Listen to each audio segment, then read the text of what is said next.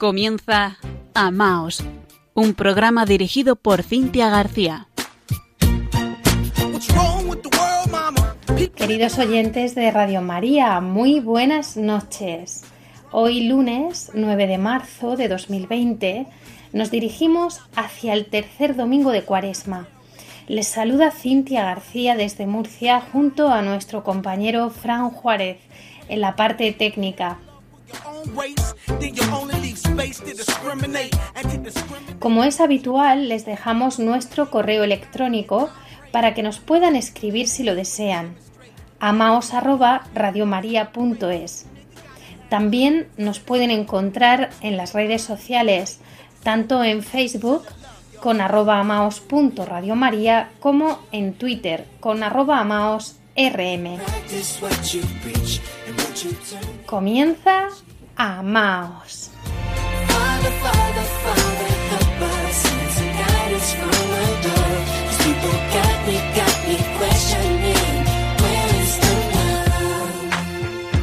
Sing with me, y'all. One world, one world. We only got one world, one world. That's all we got. One world, one world. There's something's wrong with it. Something's wrong with it. Something's wrong with the world, world, world. Yeah, we only got one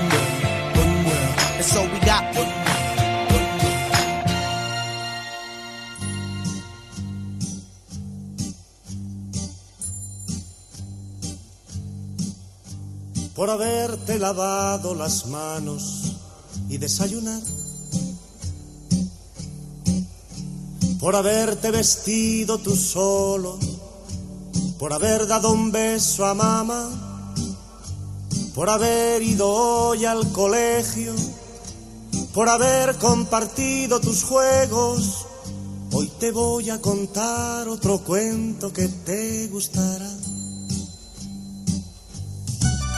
Y el pequeño sonríe y abre los ojos y mira en silencio y va poco a poco buscando sus brazos y el padre lo besa y empieza su historia. Y el pequeño pregunta y el padre le cuenta y el niño lo escucha y el padre se inventa y el niño se duerme escuchando. Hoy te voy a contar otro cuento que te gustará. Cantaba en este tema musical José Luis Perales a su hijo Pablo. ¿Qué piensan ustedes? ¿Seguimos hoy contando cuentos a nuestros niños? ¿O es una tradición que se ha perdido? Ahora están las tablets, los medios tecnológicos y sobre todo no tenemos tiempo. Pues de todo esto tendremos la oportunidad de hablar en el programa de esta noche porque vamos a contar con un escritor católico enamorado de los niños. Y el pequeño sonríe y abre los ojos y mira en silencio y va poco a poco. El programa de hoy lo hemos titulado Los niños nos acercan a Dios. Y este no es solo un título bonito, algo que nos hemos inventado nosotros, es palabra de Dios. En el Evangelio de San Mateo, capítulo 18, versículo 10, Jesús dice, Mirad que no despreciéis alguno de estos pequeñitos, porque os hago saber que sus ángeles en los cielos están siempre viendo la cara de mi Padre Celestial. Esta es la palabra de nuestro Señor, que no deberíamos olvidar. Con anterioridad también nos había dicho Quien reciba en mi nombre a un niño como este, a mí me recibe.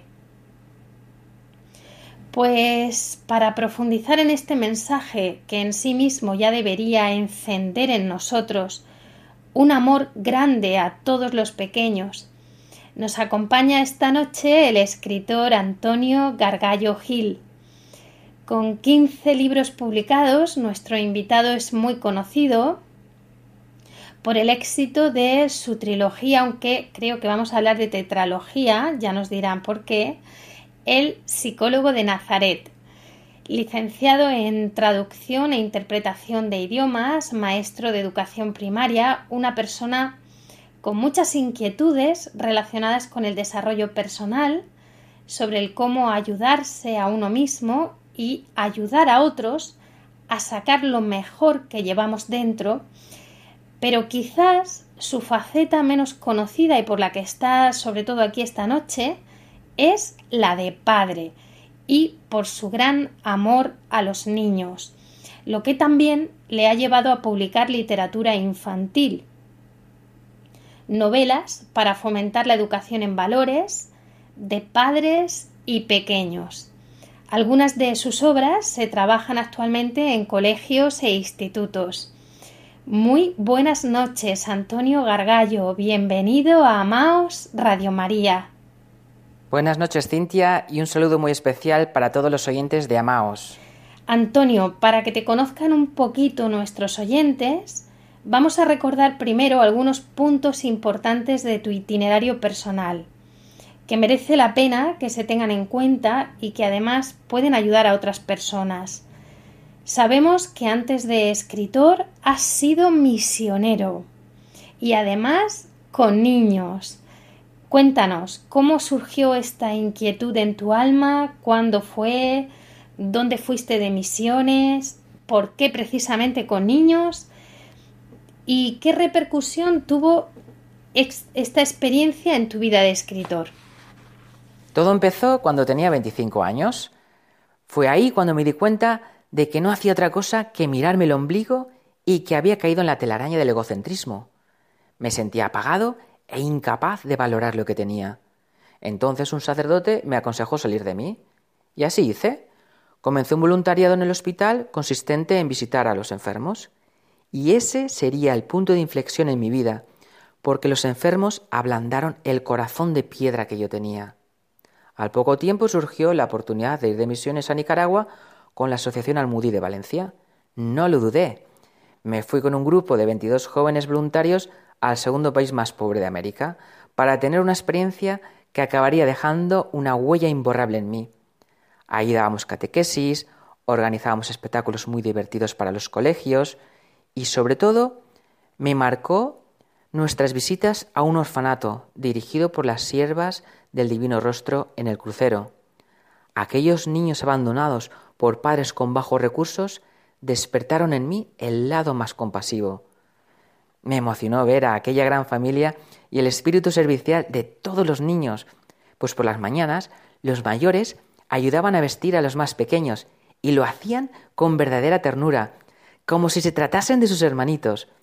Pero a pesar de ser niños repudiados por sus progenitores, me di cuenta de que eran felices. Las hermanas eran como sus madres, que realizaban una labor extraordinaria, y como padre tenían a nuestro Padre Dios, en quien confiaban plenamente. Cuando regresé a España, observé que mi inquietud por ayudar al prójimo iba en aumento. Me di cuenta de que tenía dos opciones, bien ser un grano de arena en el desierto o una gota de agua en un oasis. Me decanté por la segunda opción y descubrí que podía intentar saciar la sed de otros a través de la literatura. Un día, leyendo la parábola del Hijo Pródigo, me vino una idea. ¿por qué no convertir esa bella parábola en una novela? Y fue así como me lancé a escribir La ciudad milagrosa, con la idea de entretener, pero a su vez de ayudar al lector a descubrir esa felicidad que yo había encontrado.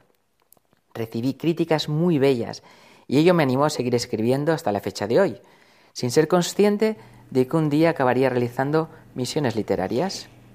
Entonces, La ciudad milagrosa fue tu primer libro, una novela que publicaste con 30 añitos, si no me equivoco, inspirado en la palabra de Dios, en el Evangelio del Hijo Pródigo, que recoge ese inmenso amor del Padre del que nosotros no podemos hacernos una idea hasta que no lo vivimos en primera persona, y la posición de los dos hijos, aquel que siempre está con él y la del Hijo Pródigo esta inspiración tuya nos recuerda también ese famoso libro del sacerdote Henry Nowen, El regreso del hijo pródigo, donde medita ante el famoso cuadro de Rembrandt. Y Antonio, ¿cómo te surgió la idea de realizar misiones literarias? Porque esto parece también muy inspirado, ¿no? O sea, nos preguntamos, ¿la literatura puede ser misión? Esta, es una buena pregunta para un católico. ¿Cómo poner los talentos recibidos al servicio del Señor y no solo a nuestro propio servicio? ¿Cuál ha sido tu experiencia? Y cuéntanos si tienes alguna misión a la vista. En primer lugar, me gustaría decir que todos estamos llamados a misionar, cada uno con sus dones, que pueden ser muchos o pocos, pero lo que no podemos hacer es enterrarlos o quedarnos postrados, porque el día de mañana, cuando nos encontremos ante Dios, nos dirá, muéstrame tus manos, ¿qué obras buenas me has traído? El caso es que no podemos irnos de este mundo y presentarnos ante el Padre con las manos vacías. Por ello Jesús nos dio una pista y nos dijo, el que pierda su vida por mí, la encontrará. Y es una gran verdad. Si lo haces, regresarás al Padre con las manos llenas. En cuanto a cómo surge la misión literaria, que comenzó el año pasado en Ecuador, tendría que poner brevemente al oyente en contexto. Resulta que tras realizar los ejercicios espirituales ignacianos durante un mes en Loyola, escribí El psicólogo de Nazaret. Lo que yo no sabía es que esta obra transformaría la vida de muchísimos lectores, además de forma milagrosa. Así, personas que habían perdido la esperanza por la vida y que barajaban el suicidio como solución a sus problemas, tras leer el libro se convertían en personas nuevas. Recientemente, cuando estuve firmando en Madrid, vino una lectora a que le dedicase tres de mis obras y con emoción me decía, yo vivía bajo una nube negra, entre tinieblas, barajaba el suicidio, pero fue acabar de leer el psicólogo de Nazaret y esa nube negra desapareció y ya nunca más volvió. Ese testimonio se unía al de muchos otros de características similares, como el de un joven de Barcelona, que ahora es un hombre nuevo, y comentaba de forma literal Tenía planeado no llegar con vida estas Navidades, pero tu libro me cambió de manera alucinante. O el testimonio de una maestra que decía Estaba muerta en vida hasta que conocí tu novela, que me salvó la vida. Es un libro que se siente y se vive, palabra por palabra, brutal. Testimonios, como vemos, preciosos. Pero no solo eso, es que el libro incluso ha evitado un asesinato. En una ocasión me escribió un chico de Estados Unidos confesándome que su madre lo había abandonado cuando era niño y por ello la odiaba a muerte. Me contaba que solo vivía con el deseo de matarla y que lo iba a hacer, hasta que leyó la novela, que le ayudó a perdonarla y me decía emocionado que por primera vez en su vida sintió paz en su corazón. En fin, he recibido cientos de testimonios, a cada cual más bonito, de todos los rincones del mundo, que demuestran cómo Jesús puede hacer todo nuevo y es capaz de cambiar nuestra mirada para ver los colores de la vida. Y tener la oportunidad de transmitir esa verdad y ser testigo directo de cómo Jesús puede transformar cualquier caso, no importa lo complicado que sea, también ha supuesto un impacto en mi vida personal. Posteriormente sentí que esa obra, a pesar de su potencial, estaba incompleta y que debía crear una serie. Por ello nació la segunda parte que titulé La psicóloga de Mechugore. Esta novela, sin editorial y sin medios, en apenas un mes empezó a dar la vuelta al mundo. Y al igual que sucedió con su hermanita, comenzaron a producirse hechos extraordinarios, pues no olvidemos que la Virgen María es la gran intercesora por excelencia. Para no extenderme, narraré uno de ellos, donde una lectora de Guadalajara, que sufría de insomnio crónico, quedó sanada la misma noche en que acabó la lectura, al poner en práctica uno de los consejos que aparecen en la novela. Ahora duerme sus ocho horas de tirón. Bueno, el caso es que las críticas comenzaron a hacer eco en América y los lectores solicitaban que también fuese a firmar a su país, yo sentía que estaba llamado a llevar esas obras por todo el mundo, porque estaban haciendo mucho bien. Entonces surgió una chica de Ecuador que se brindó a ayudarme para organizar las presentaciones y entrevistas en Quito, y así fue como decidí dar el salto. Fue una experiencia preciosa y salió muy bien, la verdad. La gente quedó muy satisfecha y antes de la última presentación las novelas ya se habían agotado. Recuerdo con especial cariño una entrevista en la radio y una llamada en directo de una chica que había sufrido una ruptura amorosa, pero que gracias a la lectura de la novela pudo salir del estado depresivo en el que se encontraba. De modo que este verano continuaré con la misión literaria. En esta ocasión iré a Costa Rica. gracias a la colaboración de la Librería de Paz, que tiene un club de lectura y quedaron tan satisfechos con la lectura del Psicólogo de Nazaret que ahora quieren que vaya a darles unas charlas y conocer el resto de la serie, dado que acabo de publicar la tercera parte, El Psicólogo de Pieltrechina, una obra dedicada especialmente para los matrimonios y que estoy convencido de que también dejará una profunda huella en el lector y que ayudará a sanar muchas heridas. Lo cierto es que llama la atención conocer estos testimonios sobre tus libros, pero quizás no debería extrañarnos tanto porque todo lo que hacemos por amor a Dios, con buena intención, siempre da fruto. Y da mucho más fruto del que nos solemos enterar nosotros, porque uno siembra y al final Dios recoge. Nunca se sabe, ¿no? Lo que sí es muy claro es que estamos llamados todos a sembrar. En mi caso, puedo decir que sí he leído estos tres primeros libros, de la que parece que va a ser la tetralogía del psicólogo de Nazaret, y sí que me parece una novela que aporta valor, que se ha hecho con un nombre propio, conecta con el pensamiento del mundo de hoy, sus prejuicios sobre la Iglesia y otras tantas cosas, pero en realidad un mundo que está apartado de Dios y que no conoce a Jesús. Además, creo que la novela toca muy bien ese amor humano tóxico que no se vive en Jesús y que por tanto vive más según la propia carne, sin gozar de los frutos del amor del Espíritu Santo. Y desde luego, si esta novela puede ser la puerta de entrada para muchas personas, la psicóloga de me ha parecido la señora de la casa. Delicada, tierna, interesante. A mí me ha dejado una huella de esperanza que, por cierto, es una característica propia de, de Antonio Gargallo en todas sus publicaciones. Una motivación al cambio personal, a levantarse, a reflexionar, a hacer vida la palabra de Dios sin lamentaciones y siempre escrito con giros inteligentes y buen humor. Y ahora irrumpe de lleno en nuestro hogar el psicólogo de Pietrelcina, con la humilde pretensión de salvar matrimonios en crisis. Total nada. Bueno, pues les adelanto eh, hoy aquí que a petición del autor tengo el honor de haber escrito el prólogo de este libro, que sin duda me parece un regalo de Dios y que a mí me personalmente me ha acercado más al, al Padre Pío. Pero ya les advierto que la lectura de esta obra puede tener efectos reales que trascienden la ficción. Antonio, comenzábamos el programa preguntándonos si hoy seguimos contando cuentos a nuestros niños. También en tu faceta como padre, ¿qué te parece? ¿Se ha perdido esto? ¿Cuál es tu opinión?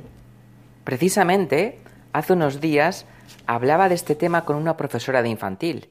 Me decía que la educación había cambiado mucho porque los niños están sobreestimulados y que ahora, para contarles un cuento, tienes que hacer las mil y una para conseguir captar su atención.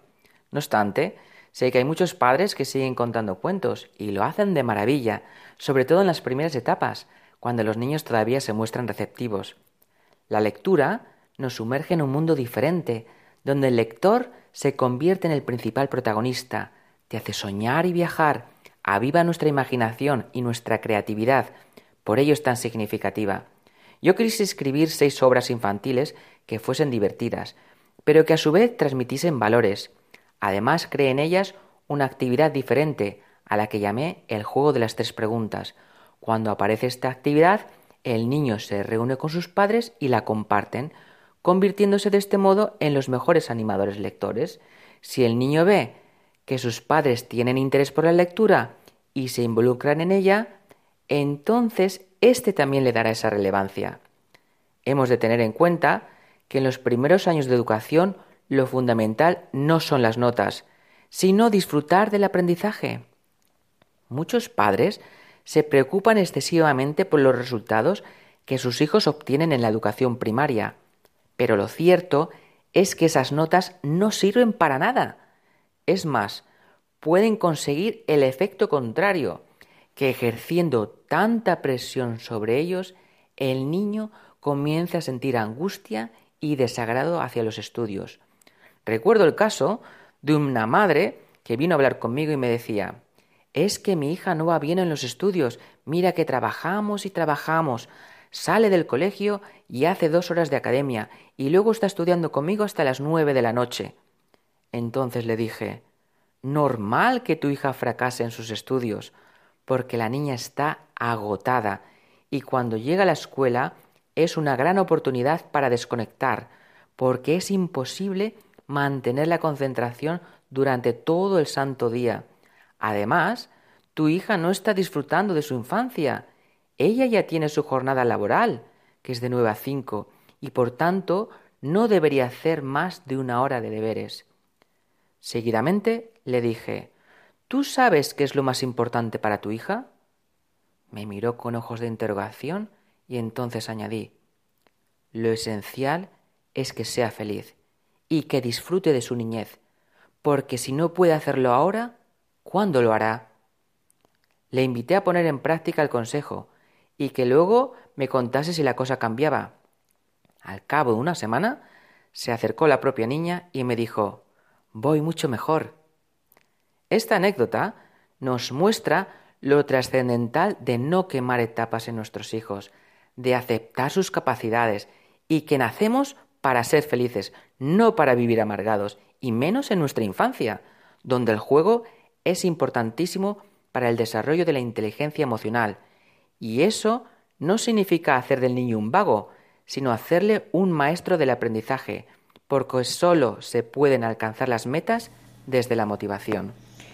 Antonio, te invito a escuchar con nuestros oyentes el tema musical que, que va a sonar a continuación en la preciosa voz de Diana Navarro. Toca un tema, ya advierto desde aquí, bastante duro, que vamos a comentar después. Se llama Los niños no. Lo escuchamos.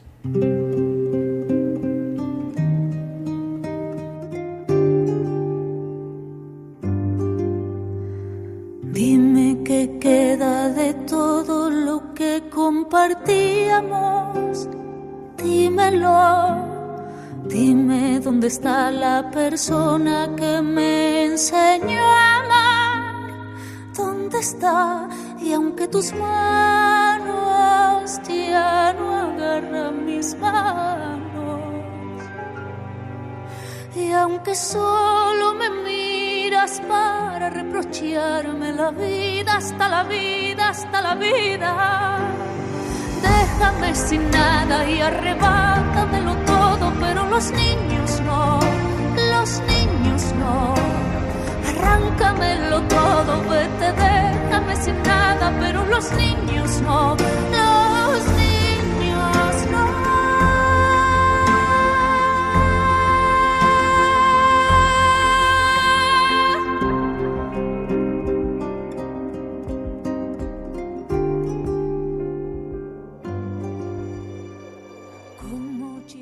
gustado mucho Amaos. A ti a mí ya da igual.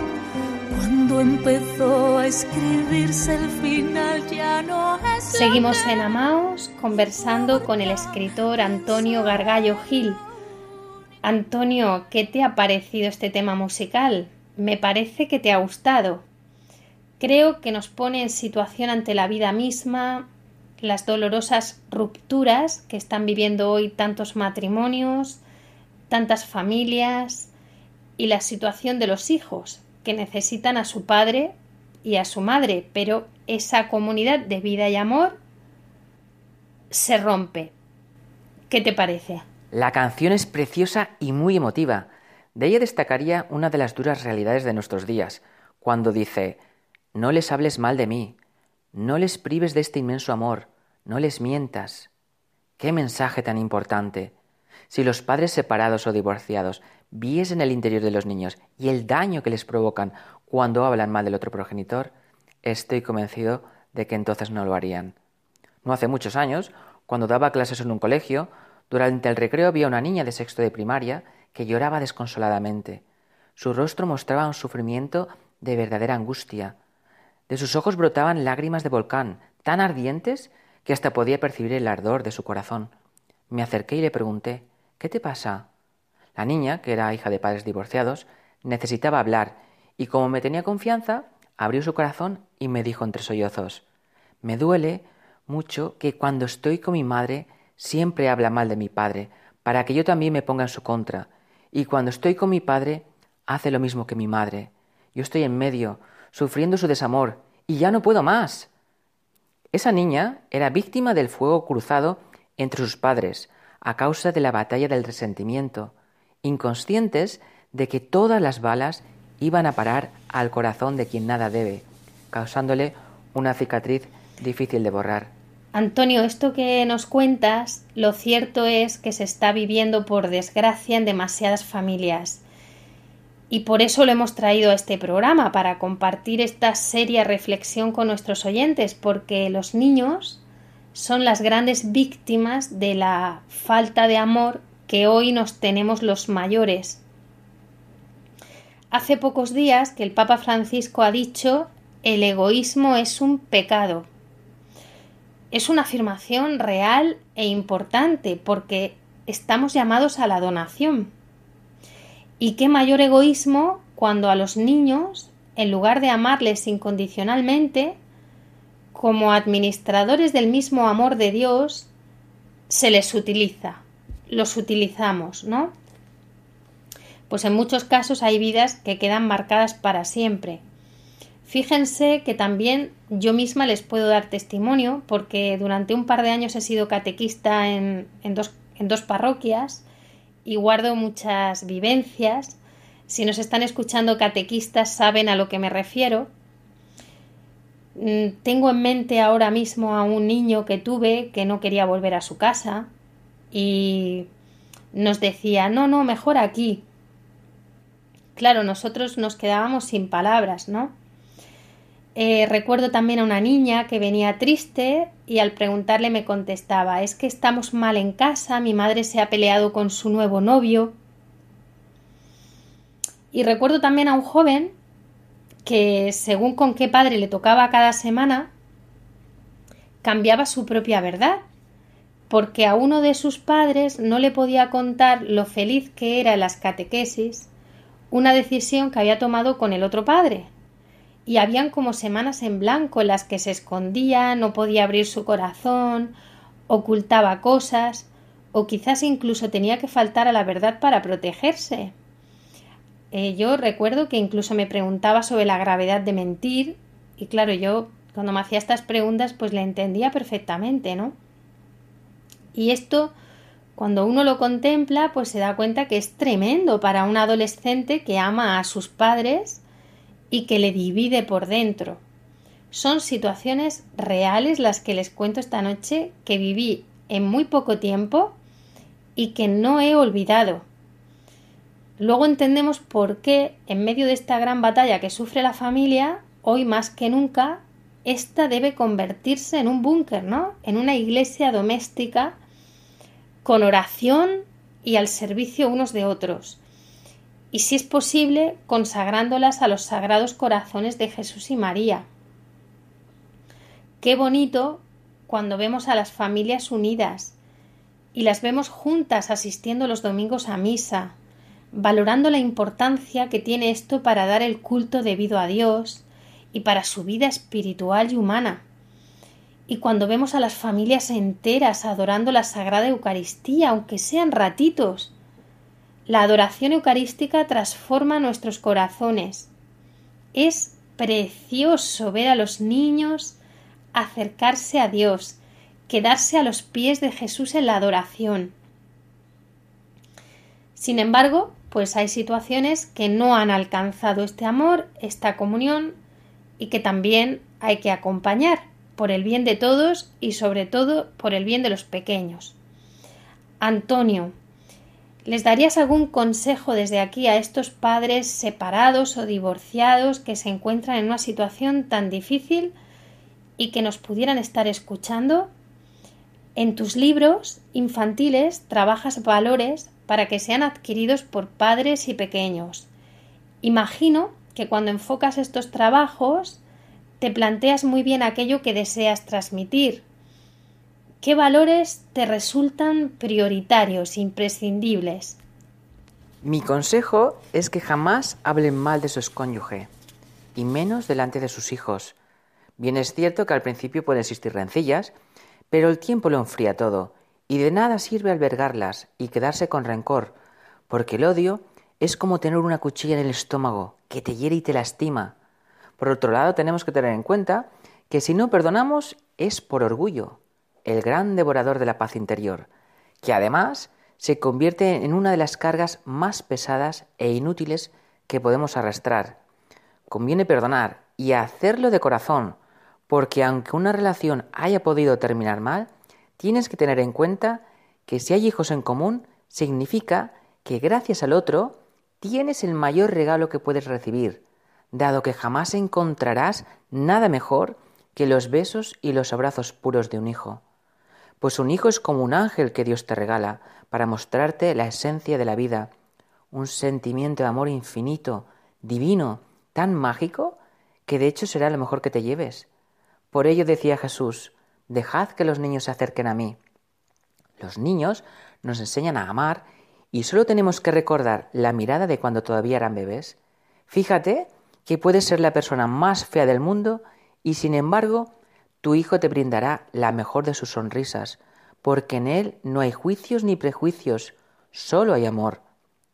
En su mirada podemos descubrir la mirada de Dios y percibir esa alma sagrada que merece el mayor de los respetos. Por tanto, nuestra misión es mantener la luz de su mirada, porque de este modo sus ojos brillarán incluso en la noche. Es importante, como comentas, transmitir valores. Yo en cada una de mis novelas procuro trabajar aquellos que considero necesarios para formar personas íntegras. Así, por ejemplo, en El poder de Joel, trabajo principalmente el tema de la honestidad y el cuidado del medio ambiente. En países como Finlandia o Noruega, el índice de corrupción es casi cero. Ello permite un sistema justo y no discriminatorio, dado que todos disfrutan de las mejoras sociales. En nuestro país, con la cantidad de impuestos que pagamos, deberíamos caminar por baldosas de oro.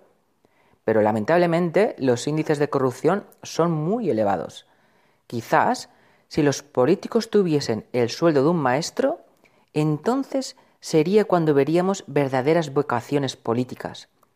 Necesitamos gente honesta que dirija nuestro país, gente que piense en el pueblo y no en su cuenta corriente. El respeto al medio ambiente es también fundamental, porque nos estamos cargando el planeta. Hemos de concienciar a los jóvenes de la importancia de cuidar a nuestra madre tierra o hacer como el gobierno de Costa Rica, invertir en educación y no en material bélico. Si por cada bala o cada bomba que creamos se plantase un árbol, no tendríamos los niveles de contaminación que tenemos. En Pelopicho y la Puerta Mágica abordo el tema del bullying escolar. Hay muchos niños que sufren los abusos de otros por ser diferentes o por ser débiles. Creo que es un tema que se debe abordar y dar herramientas para que esos niños sepan cómo actuar ante esa situación y que así no sufran en silencio ese yugo que les va a dejar una dolorosa marca. En Pelopincho y el Partido de las Estrellas trato el tema de los valores del deporte. El deporte como forma de ocio, para mantenerse en forma. Es un gran valor a tener en cuenta, porque no olvidemos que somos cuerpo, mente y espíritu. Si descuidamos uno de esos tres pilares, sufriremos. Como decía San Pablo, el cuerpo es templo del Espíritu Santo. Si aprendemos a cuidarlo y a respetarlo, entonces no permitiremos meterle sustancias tóxicas como las drogas, el tabaco o el alcohol, que nos destruyen y empeoran nuestras vidas. En Santiago y el mago misterioso trabajo el valor del perdón, así como en un detective chachipirulí. Es de vital importancia, como comentábamos antes, perdonar, porque el rencor es uno de los peores equipajes que podemos llevar. Aparte de que es pesado, nos quita la paz. Por ello decía Jesús, perdona setenta veces siete, es decir, perdona siempre. Jesús era muy consciente del daño que nos hace el rencor. Además, sin el perdón no puede existir la felicidad suprema. O como decía Dalai Lama, si no eres capaz de perdonar por amor, perdona por egoísmo. Y es una gran verdad. Mientras la otra persona hace su vida normal, tú te estás comiendo la cabeza y generando un odio que solo te afectará a ti mismo, ya que a la otra persona ni le va ni le viene. Algo que te puede ayudar en el camino del perdón es rezar por el otro. De este modo es como que le das el permiso a Dios para intervenir en tu vida y sin duda alguna te ayudará a perdonar. Y ya sabemos lo bello que es caminar ligeros de equipaje. En Daniel, un príncipe especial, trato el tema de la paz, pues es uno de los valores más importantes. Necesitamos vivir en paz y la paz empieza en nosotros mismos. La persona que carece de ella siempre está en constante guerra con el mundo, dispara juicios e incluso difamaciones con tal de herir al otro. Yo siempre digo que si tienes que hablar más de alguien, entonces mejor no hables, porque al final, ¿sabes lo que ocurre? Que lo que sale por tu boca entra por tus oídos para anidar en tu corazón. En otras palabras, te estás envenenando a ti mismo. Si realizamos críticas que sean constructivas para ayudar a construir puentes, pero no para perjudicar a nadie construyendo muros, por mucho daño que te haya hecho la otra parte. En su lugar, cuando surge un malentendido, la mejor solución es dejar el orgullo a un lado y hablarlo. A ti, querido oyente, esta noche te digo, ¿tienes una ofensa contra tu hermano? Ve y háblalo, dile cómo te sientes, porque de este modo se pueden solucionar los problemas. De lo contrario, acabarán enquistándose. Y el milagro del perdón llegará en tu vida, pues no hay nada más triste que te vayas del mundo con odio y rencor. Eso significaría que no has entendido tu misión en la vida. Además, tenemos el ejemplo del hombre más feliz que ha existido sobre la faz de la tierra, Jesús de Nazaret. Sigamos su estela y reflejémonos en él, pues su corazón es humilde y su yugo ligero, lo que todo hombre necesita. Me gusta esta cita que nos recuerdas del Evangelio cuando Jesús dice dejad que los niños se acerquen a mí, que no es una invitación, es imperativo. Aquí nuestro Señor habla con toda su autoridad. Le presentaron unos niños para que los tocase, pero los discípulos les reprendían. Al advertirlo Jesús se enfadó y les dijo Dejad que los niños se acerquen a mí, no se lo impidáis porque de estos es el reino de Dios. Os aseguro que quien no reciba el reino de Dios como un niño, no entrará en él. Y abrazándolos, los bendecía imponiendo las manos sobre ellos. Este es un evangelio muy importante para todos, en especial para los padres de familia y que nos hace plantearnos que cuando nosotros somos impedimento para que los niños se acerquen a Jesús, Jesús se enfada. Que esto no sucedió solo hace dos mil años, es palabra viva. El Verbo se ha hecho carne y se encarna hoy en nosotros si le abrimos nuestro corazón. ¿Cuánto tiene que enfadar a Dios que nosotros impidamos que los niños se acerquen a Él? no solo los padres, sino cualquiera que tenga responsabilidad con niños, que hay muchas maneras de impedirles que se acerquen a Jesús. Por ejemplo, cuando ahora vemos que se les quiere mundanizar enseguida, que se quiere romper la inocencia de los niños, su pureza. ¿Cuánto debemos cuidar esto? Y por el contrario, cuando acercamos los niños a Jesús, podemos como palpar su alegría. Él, abrazándolos, los bendecía imponiendo las manos sobre ellos. Jesús les abraza hoy con su verdad, con tantas gracias espirituales, en la Santa Misa, en la adoración eucarística, en el rezo del Santo Rosario en familia. Y también nos ilumina este Evangelio en lo importante que es que los sacerdotes bendigan a los niños imponiéndoles las manos, porque es Jesús quien los bendice. Dios es todo amor y bendición.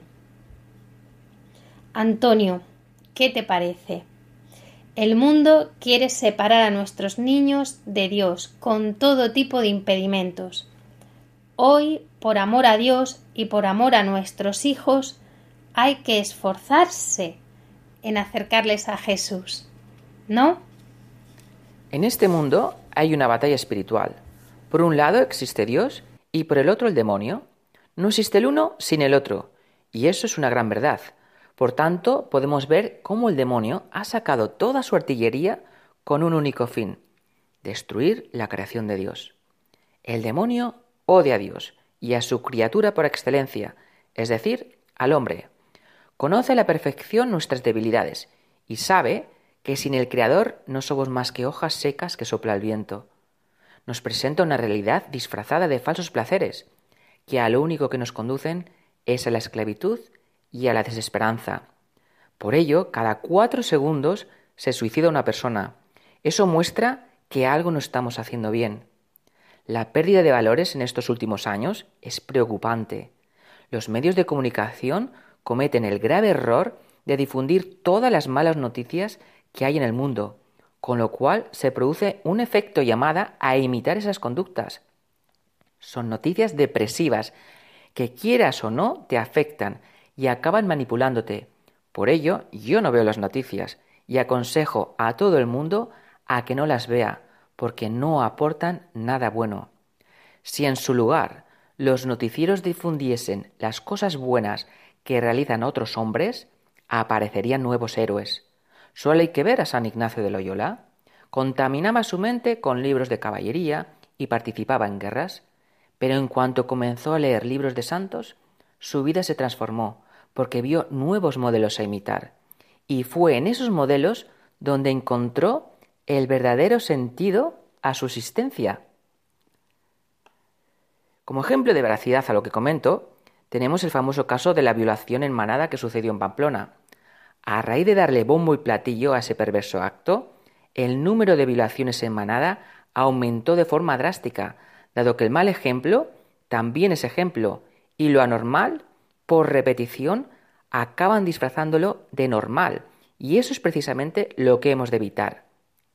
¿Se imaginan qué sucedería si en las noticias sacasen a los misioneros, a las hermanas que dan sus vidas en los orfanatos, hospitales y en muchas otras áreas, o a los miles de voluntarios que ofrecen su tiempo para ayudar a los demás? Las cárceles estarían vacías. Nuestra misión, por tanto, es la de vivir en paz, allá donde estemos, y solo lo conseguiremos cuando pongamos los valores de Jesús de Nazaret.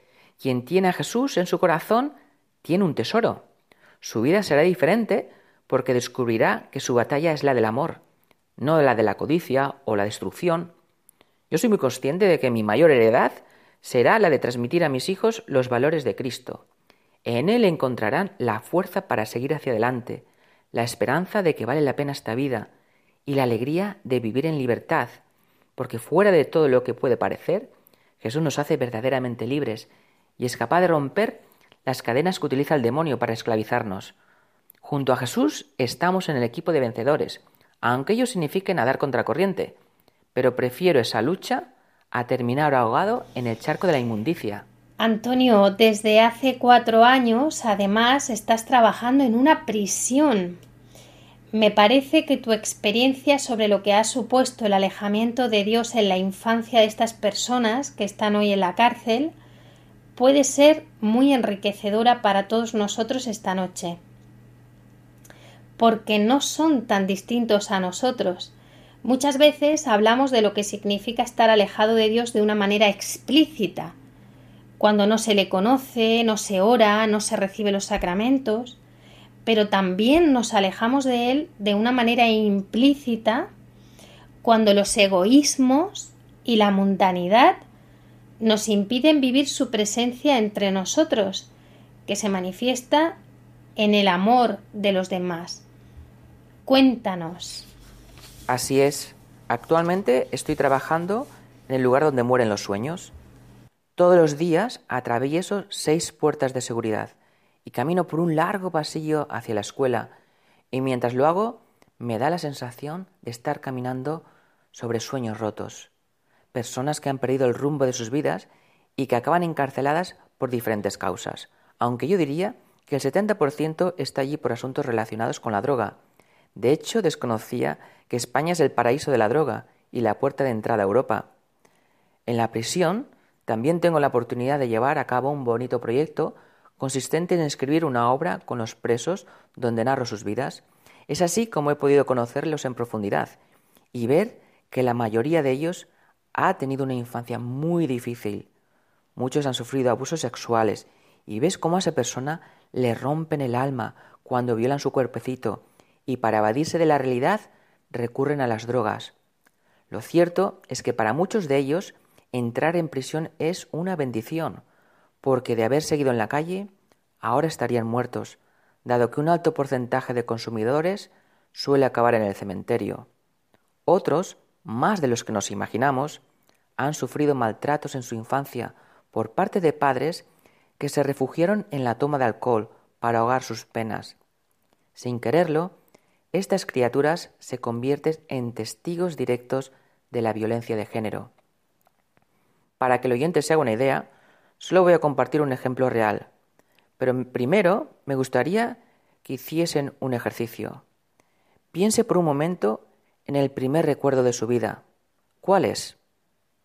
Seguramente es bello, pues allí un chico comentaba que su primer recuerdo era el de ver entrar a su padre borracho, cogerlo por el cuello y lanzarlo contra la pared y caer desplomado inconsciente con el grito de fondo de su madre Lo has matado. lo has matado. Crecer en estas condiciones es muy duro. Y por ello me decía una chica con la que tuve la oportunidad de narrar su vida y que había tenido una infancia durísima. ¿Qué he hecho yo para merecer esto? ¿Dónde estaba Dios cuando mi madre se emborrachaba y descargaba su ira contra mi cuerpo? Yo solo podía mirarla con ternura y decirle, estaba junto a ti, llorando a tu lado. Como es evidente, la mayoría de niños que sufren estas injusticias acaba con fracaso escolar y se convierten en presa fácil para los traficantes, y una vez caen en las drogas, los caminos son bastante semejos, robos y prostitución, lo que les conducirá a ser condenados. En la prisión, precisamente, he tenido la oportunidad de ver el rol tan importante que jugamos los padres con nuestros hijos. Los padres somos guías, modelos, porque se predica con el ejemplo, no con las palabras. Ya lo decía Jesús, haced lo que ellos digan, pero no hagáis lo que ellos hacen. En otras palabras, mostraba la hipocresía de los fariseos, ¿verdad? Nuestro ejemplo es el de ayudar al niño a descubrir sus dones, pero no el de imponer nuestros deseos frustrados o nuestros propios criterios. Allí conocí a un chico que me dejó desubicado. Me preguntaba, ¿pero qué hace este hombre aquí si es una bellísima persona? Al escribir el relato con él, me contó que su padre tenía una empresa de construcción y que éste, en contra de su voluntad, quería que trabajase en la empresa como administrador. Él para no decepcionar a su padre, obedeció a cambio de renunciar a sus sueños. ¿Y qué pasó? Invirtieron justo cuando pinchó la burbuja inmobiliaria y se arruinaron, hasta el punto de no poder hacer frente a los pagos, de modo que el administrador, o sea él, fue castigado con cuatro años de prisión. Los padres quedaron devastados y seguramente lamentarían el haber interferido en la vida de su hijo, porque según me contaba, Encima fue un infeliz mientras realizó ese trabajo, porque no pudo poner sus dones en práctica. Esta triste vivencia nos deja una gran enseñanza a los padres, que es la de ayudar a nuestros hijos a descubrir sus dones y orientarlos hacia lo que ellos desean, en aquello que les vibra el corazón, y que lo hagan con libertad y, si es posible, con nuestro respaldo. A cada uno de nosotros, Dios nos ha puesto unos dones, nos ha dado un plan. No seguirlo es caminar entre tinieblas, es perderse la plenitud a la que estamos llamados. Cuando es todo un reto abandonarse a la voluntad de Dios y ser capaces de descubrir ese bello camino que tiene preparado para cada uno de nosotros. Así podremos saborear el cielo estando en la tierra. Por otro lado, es muy importante para que se produzca la rehabilitación de los presos el no caer en un victimismo eterno. Es cierto que la mayoría ha tenido una infancia dura, es cierto que ha sido muy injusto, que han sufrido como nadie, pero no podemos quedarnos anclados en el pasado. Ahora ya son adultos, ya son responsables de sus actos y tienen la oportunidad de reorientar su vida y convertirse en los modelos que no tuvieron. Entonces, se han de plantear la siguiente pregunta. ¿Qué vas a hacer tú para darle la vuelta a esta situación? Vamos a ayudarte, pero si no pones de tu parte, ¿cómo saldrás del hoyo? Yo muchas veces les digo, porque lo veo, que se han construido su propia tumba de excusas, con ladrillos perfectamente alineados. Entonces les digo, dadle una patada a ese muro y salid ya de una vez, no sea que cuando quieras darte cuenta el tiempo ya haya pasado y sea demasiado tarde. Entonces lamentarás haber enterrado los días de tu existencia, porque es muy triste irte de este mundo sin adquirir el mayor desarrollo personal al que estamos llamados. Además, solo tenemos una oportunidad, porque no hay dos vidas en la Tierra. La educación, como podemos ver, es vital. Por ello decía Pitágoras, educad a los niños y no será necesario castigar a los hombres. Solo desde la educación podremos cambiar el mundo. Pero yo me atrevería a decir que el verdadero cambio se produce desde una educación religiosa, cuando uno tiene un encuentro profundo con Dios. Si tienes a Dios en tu vida y le dejas obrar, es prácticamente imposible que delincas, porque repeles el pecado y lo que deseas es alcanzar el mayor tesoro que alberga la humanidad, es decir, la paz interior, porque puedes ser millonario y tenerlo todo, pero si no tienes paz en tu corazón, serás el hombre más pobre del mundo. Antonio Gargallo Gil, escritor, misionero, maestro, también en prisiones, pero sobre todo padre, ese maravilloso regalo de Dios. Muchísimas gracias por acompañarnos esta noche aquí en la Radio de la Virgen, Radio María, para recordarnos a todos que los niños nos acercan a Dios Además, me parece preciosa la forma que tienes de empezar el día con tus hijos. Si deseas compartirla y bueno, ¿qué mensaje te gustaría ya para despedirnos? Querido papá, querida mamá, me gustaría decirte que mañana es un nuevo amanecer, completamente diferente al día de hoy o al ayer. Mañana tenemos una bonita oportunidad para provocar el mayor número de sonrisas a nuestros hijos y de darles un montón de besitos y tiernos abrazos, porque, aunque puedan ser traviesos, es lo que se merecen. Recuerda cada día que tu misión como padre o madre es la de sacar lo mejor de tu hijo, y eso solo se consigue desde el respeto y el amor. Utiliza la disciplina del amor, donde los gritos callan y las manos solo acarician su rostro, pero no golpean. Y cuando cojan una rabieta y notes que están a punto de sacarte de quicio, utiliza una terapia de choque que a mí me gusta mucho. Me abalanzo sobre el niño, le abrazo con fuerza y empiezo a besuquearlo. Al final, el niño acaba sonriendo, porque el amor todo lo puede. Aprovecha esta oportunidad que te da la vida, porque habrá un día que ya no lo podrás hacer. No te guardes nada, no sea que luego te arrepientas. A mí me gusta empezar el día despertando a mis hijos con una canción alegre, y les doy una sesión de besos y abrazos, y no les falta un te quiero, para que sientan que su padre les ama. Finalmente, les recomiendo concluir el día con una oración. En mi caso, con mis dos niños de siete y nueve años, nos gusta rezar el rosario todas las noches. Ellos se relajan y permitimos que Dios obre nuestras vidas, porque a quien Dios tiene, nada le falta. Podemos incluso resumir mi despedida en una palabra, amaos.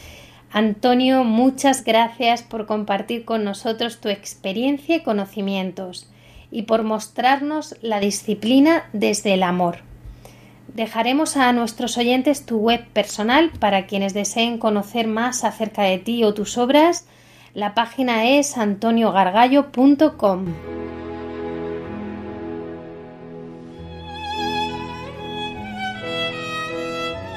Cerramos este programa, como no podía ser de otra manera, orando por nuestros niños.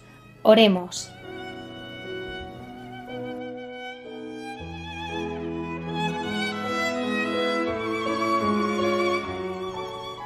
Te damos gracias, Jesús.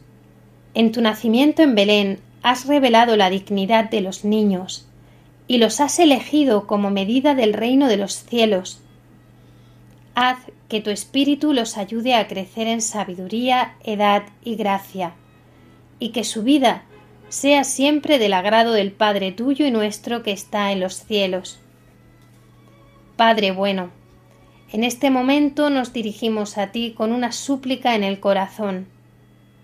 Te elevamos una plegaria sincera por cada uno de los niños del mundo, por estos seres tan frágiles que necesitan ser protegidos de todo mal y llenos de amor por todos. Te pedimos que los cubras con tu manto protector, que los guardes siempre de todo peligro y maldad de este mundo, de toda situación que les pueda causar daño y pueda poner en peligro sus inocentes vidas. Amén.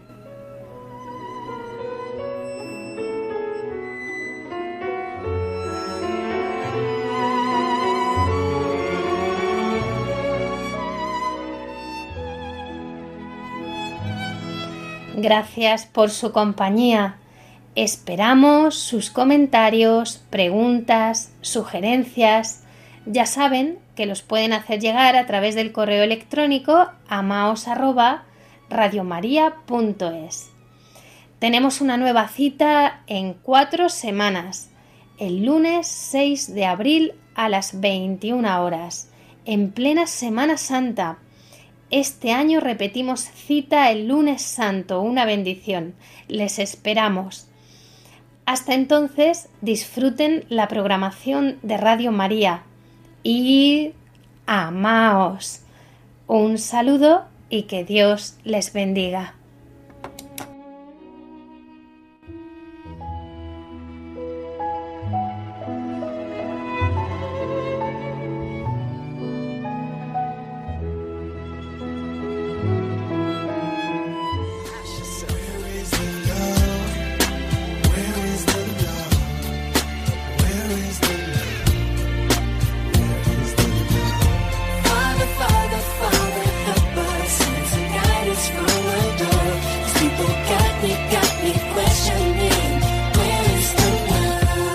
escuchado Amaos, un programa dirigido por Cintia García.